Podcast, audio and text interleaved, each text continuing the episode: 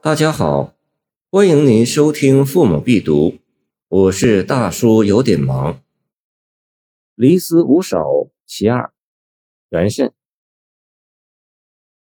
山泉散漫绕街流，万树桃花映小楼。闲读道书拥未起，水晶帘下看书头。潘岳道王牛废祠，元慎也向以道王诗著名。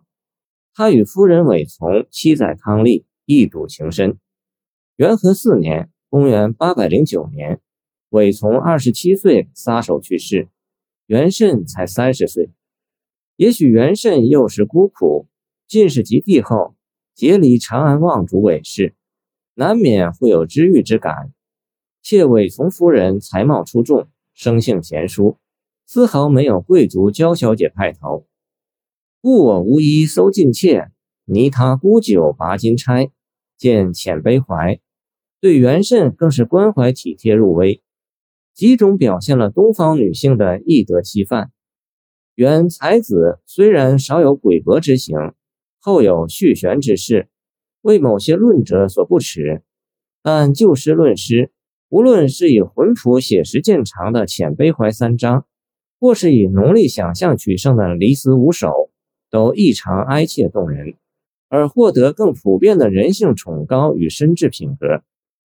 崇高与深挚因其不同凡俗，往往寄予于想象与幻想。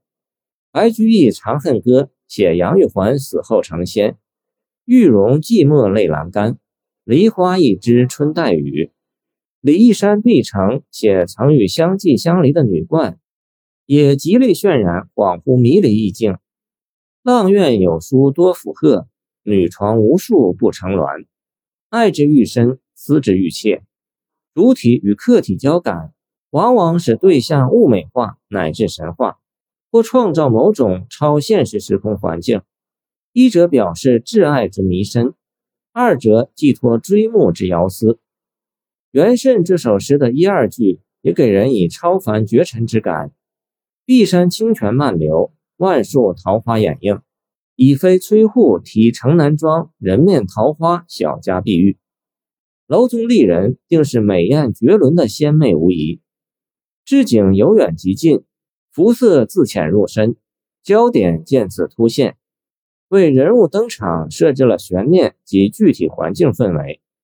诗是有声的画，画是无声的诗，如果两者与规定戏剧情景混融。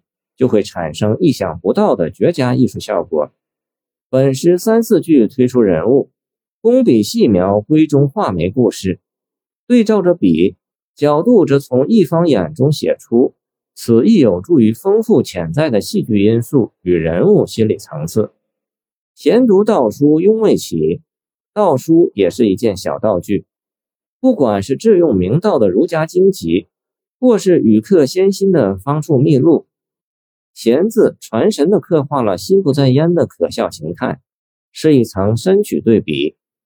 庸记描述一方眼中楚楚可怜，又流露无限呵护挚爱深情，是二层深曲对比。风光旖旎的闺房之乐，出以如此潇洒高雅笔致，是三层深曲对比。水晶帘下看书头也有许多曲折，水晶帘与美人妆一层。情人眼里看与被看又一层，好景不长，水月镜花则更深一层。苏轼《江城子》词云：“夜来幽梦忽还乡，小轩窗，正梳妆。”同样以乐境写悲哀，同样表现对亡妻死生不渝的深长思念，同样打破并浓缩了时空界限。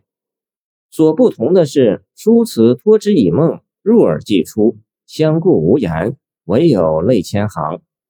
原诗则陈潜一往情深的回忆，仿佛在银幕定格，痴看而竟不知所以了。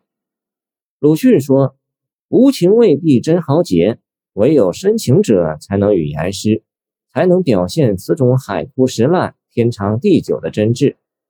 无论是曾经沧海难为水，除却巫山不是云，理性的彻悟，见元慎。”离思五首其四，或者闲读道书拥未起，水晶帘下看书头、感性的神往，都能引导读者走向真善美实境，从而具有普遍的道德价值与美学意义。谢谢您的收听，我的 QQ 号码幺七二二九二二幺三零，欢迎您继续收听我们的后续节目。如果你喜欢我的作品，请关注我吧。